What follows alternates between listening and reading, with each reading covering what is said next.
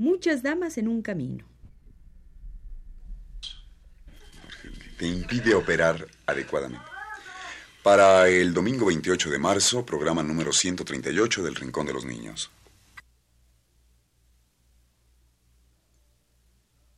Radio Universidad presenta...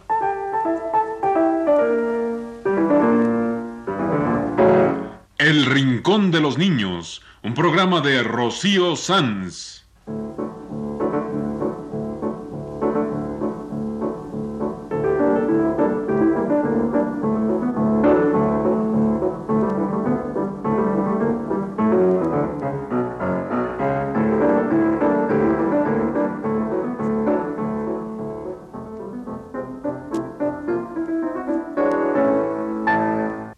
Las semanas, a esta misma hora, los esperamos aquí con cuentos e historias verdaderas, con música y versos, con fábulas, noticias y leyendas para ustedes en el Rincón de los Niños.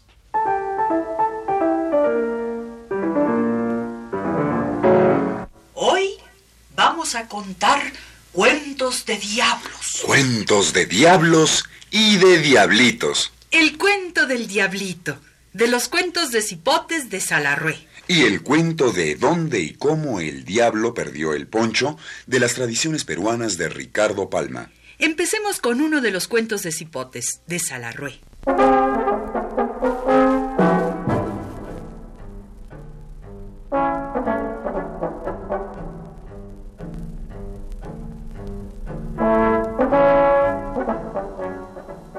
Cuento del diablito que lo tenían preso en la iglesia y que le tejieron la cabeza. Un cuento de cipotes. El cuento del diablito que lo tenían preso en la iglesia y que le tejieron la cabeza.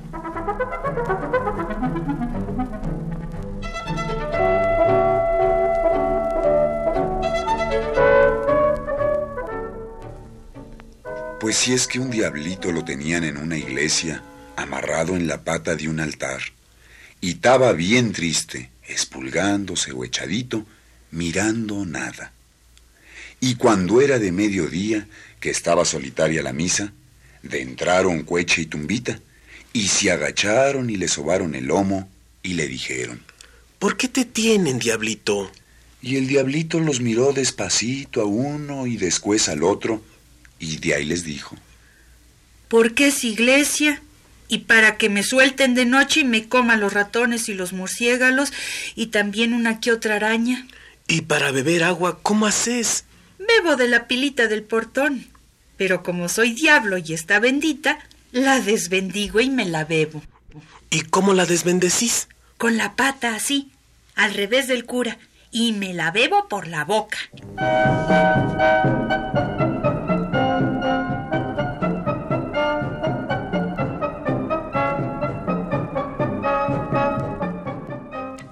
Estamos contando el cuento del diablito que lo tenían preso en la iglesia y que le tejieron la cabeza.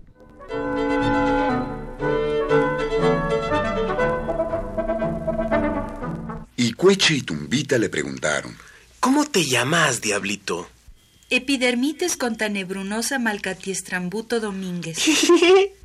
Pero no estoy bautismo, porque es pecado de diablos.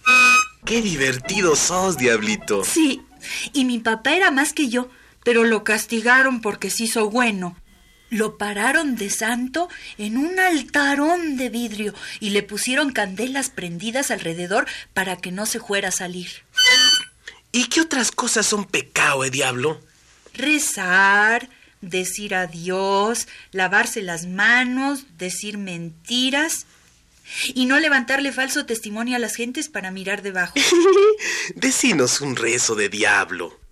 Urfa mamurfa chinchepate, colister puerque, cancanilla, pincunculín menella, no te sientes en mi botella que se quebrella.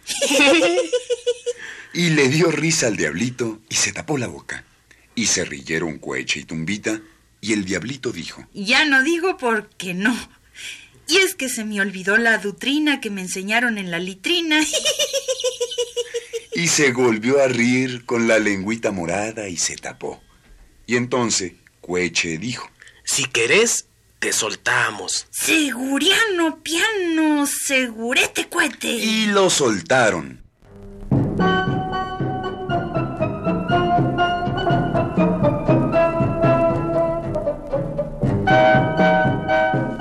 Entonces el diablito salió a la estampida por el campanario, arrastrando la cadena.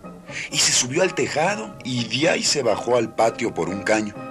Pero como era bien alto y no se persinó en diablo, se zafó una teja y le cayó al pobre en la mera chirimbamba. Que el diablo lo tenga en su gloria. Y se acabuche. Este fue el cuento del diablito que lo tenían preso en la iglesia, uno de los cuentos de cipotes de Salarrué.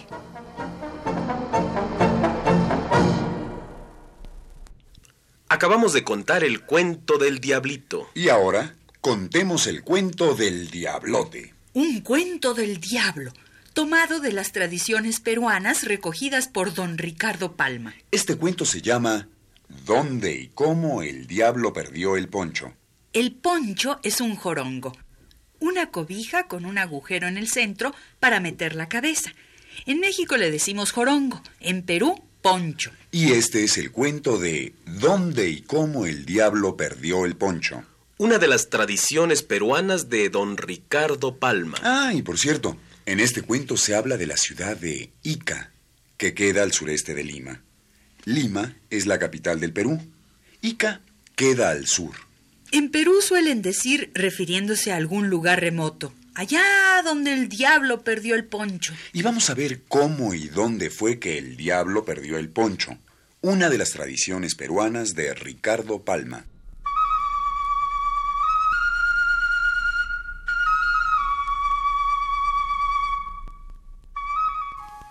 Pues Señor, cuando nuestro Señor Jesucristo peregrinaba por el mundo, dando vista a los ciegos y devolviendo a los tullidos el uso y abuso de sus miembros, llegó a una región donde la arena formaba horizonte.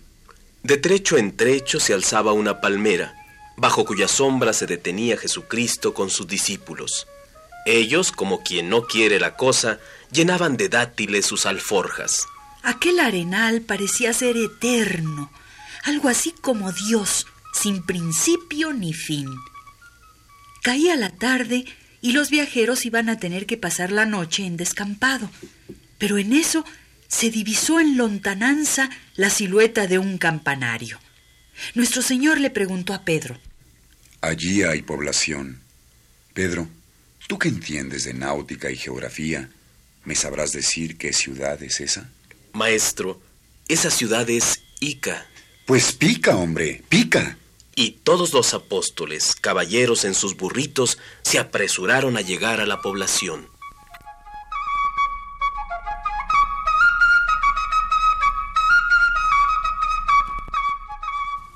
Los iqueños, los habitantes de Ica, recibieron en palmas, como se dice a los ilustres huéspedes, Jesucristo y todos sus apóstoles.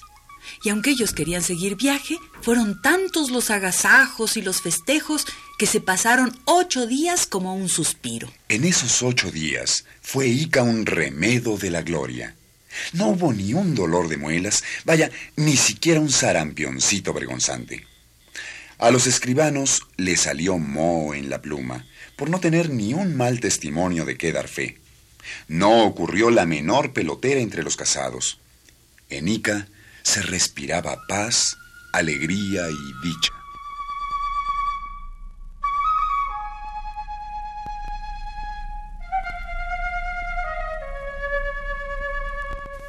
En estas y las otras terminaba el octavo día cuando el Señor recibió un telegrama en que lo llamaban con urgencia a Jerusalén para impedir que la samaritana le arrancase el moño a la Magdalena. El Señor, recelando que el cariño popular pusiera obstáculos al viaje, llamó al jefe de los apóstoles y le dijo Pedro, componte como puedas, pero es preciso que nos vayamos con el alba sin que nos sienta nadie circunstancias hay en que tiene uno que despedirse a la francesa. Y así fue como los huéspedes anochecieron y no amanecieron bajo techo.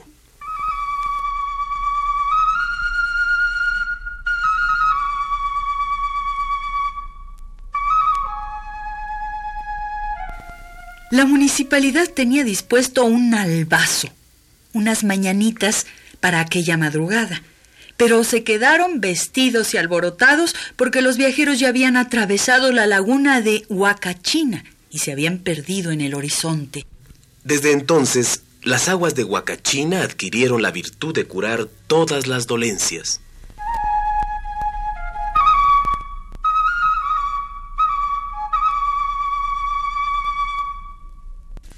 Cuando ya habían puesto algunas millas de por medio, el señor volvió el rostro a la ciudad y dijo, ¿Con qué dices, Pedro, que esta tierra se llama Ica? Sí, señor, Ica. Pues hombre, qué tierra tan rica. Y alzando la mano derecha la bendijo en el nombre del Padre y del Hijo y del Espíritu Santo.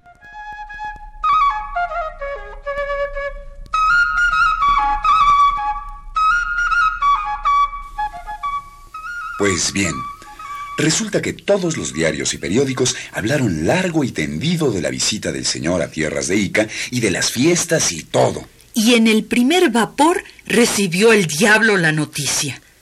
Diz que el cachano se mordió de envidia el hocico, pícaro trompudo, y exclamó: ¡Caracoles! Pues yo no he de ser menos que él. A mí nadie me echa la pata encima. Y convocó a doce de sus diablos de la corte y los disfrazó con las caras de los apóstoles. Porque eso sí, Cucufo, el diablo, sabe más que un cómico y que una coqueta en esto de adobar el rostro y remedar fisonomías.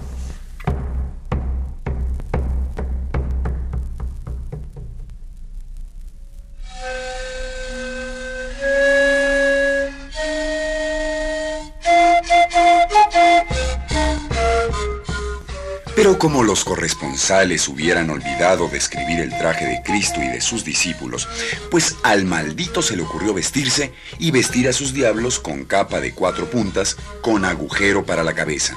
Y ahí van el diablo y sus doce diablos, todos vestidos con ponchos, rumbo a.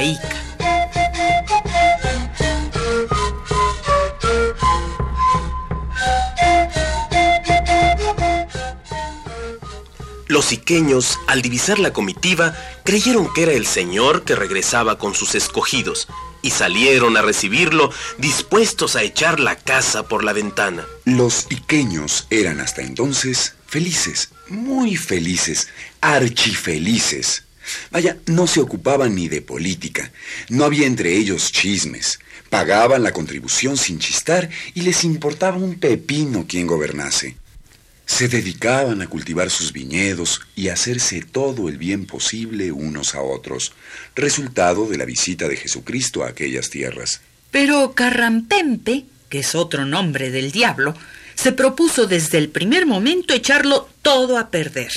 Porque Carrampempe no puede mirar la dicha ajena sin que le castañeteen de rabia las mandíbulas.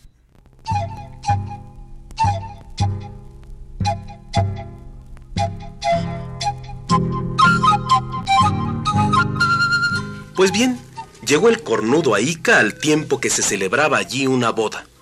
Un mozo como un carnero, con una moza como una oveja.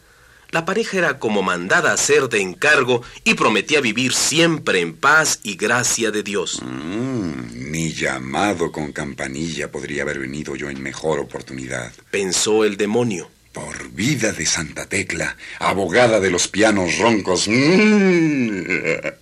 Pero desgraciadamente para él, los novios habían confesado y comulgado aquella mañana. No tenían poder sobre ellos las acechanzas y tentaciones del patudo, pero a los demás... A las primeras copas, bebidas en obsequio a la pareja, se trastornaron todos. Los abogados y escribanos se concertaron para embrollar pleitos. Los médicos y boticarios celebraron acuerdo para subir el precio de las medicinas. Las suegras se propusieron sacarles los ojos a los yernos. Las mujeres se tornaron pedigüeñas y antojadizas de joyas y trajes. Los hombres serios hablaron de club y de bochinche. Y hasta los munícipes vociferaron sobre la necesidad de imponer al prójimo una multa de 10 centavos por cada estornudo. Bien se ve que el rabudo, el diablo, andaba metido en todo aquello.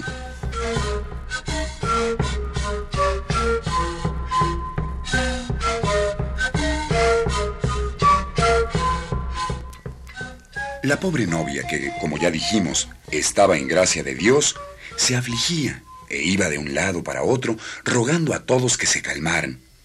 Pero el malo estaba metido en el cuerpo de todos que no paraban de reñir, de insultarse, de emborracharse y, y cosas peores. El diablo se les ha metido en el cuerpo, pensaba la pobre.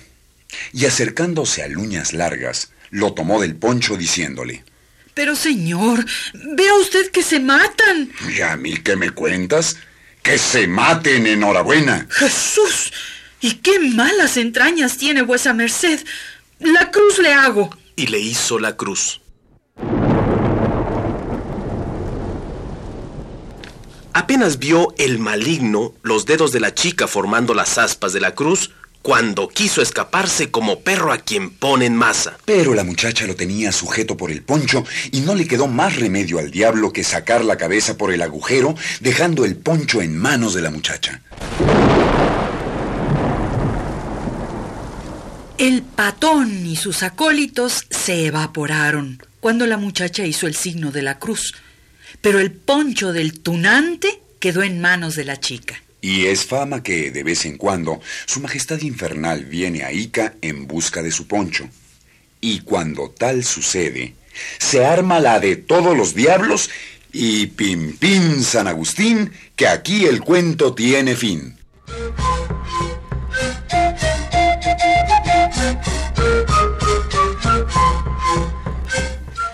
Este fue el cuento de cómo y dónde el diablo perdió el poncho. Una de las tradiciones peruanas de Ricardo Palma. De cómo y dónde el diablo perdió el poncho.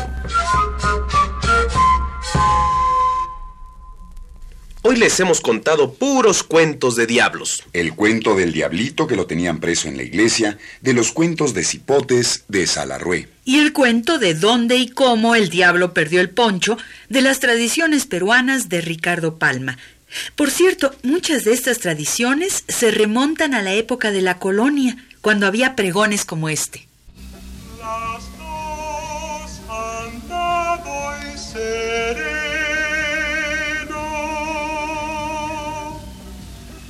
Las dos y sin novedad.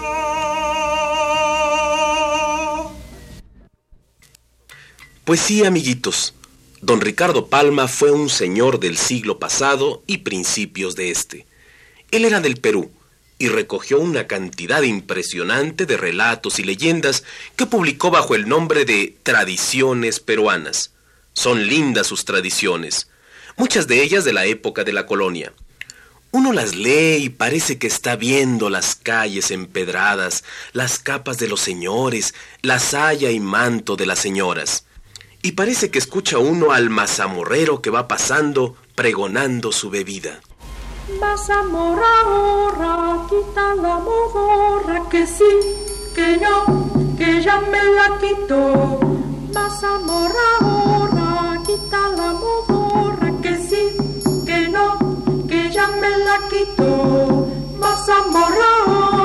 quita la modorra, que sí, que no, que ya me la quitó.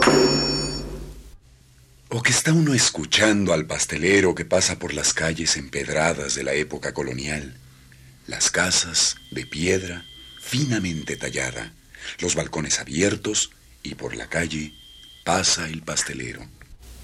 Pastelitos calientes para viejitas sin dientes. Pastelitos calientes para viejitas sin dientes.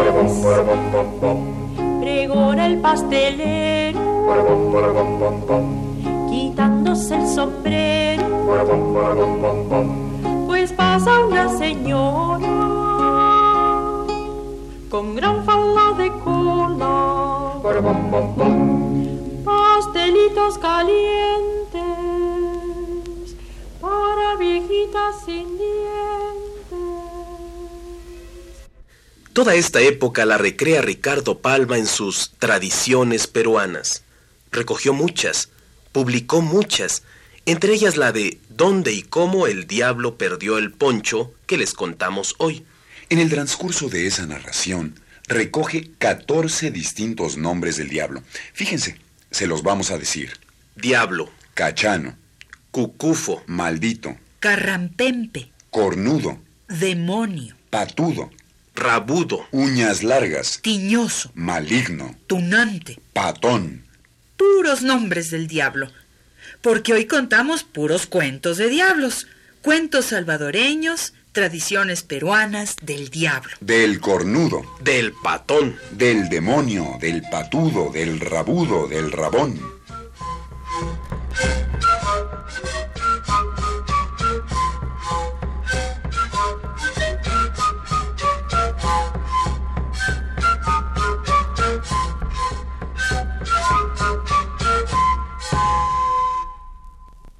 Este ha sido El Rincón de los Niños. Un programa de Rocío Sanz.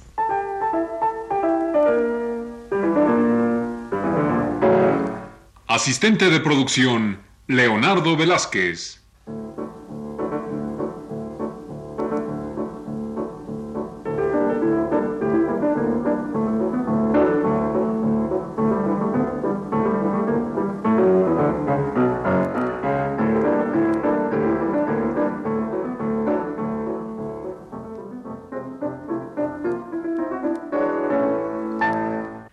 Participantes en este programa les damos las gracias por su atención y los invitamos a estar con nosotros todas las semanas a esta misma hora. Fue una realización técnica de Alfonso Moreno y Jorge Castro. Y las voces de Mario Leiva Escalante, Ana Ofelia Murguía, y Jorge Humberto Robles.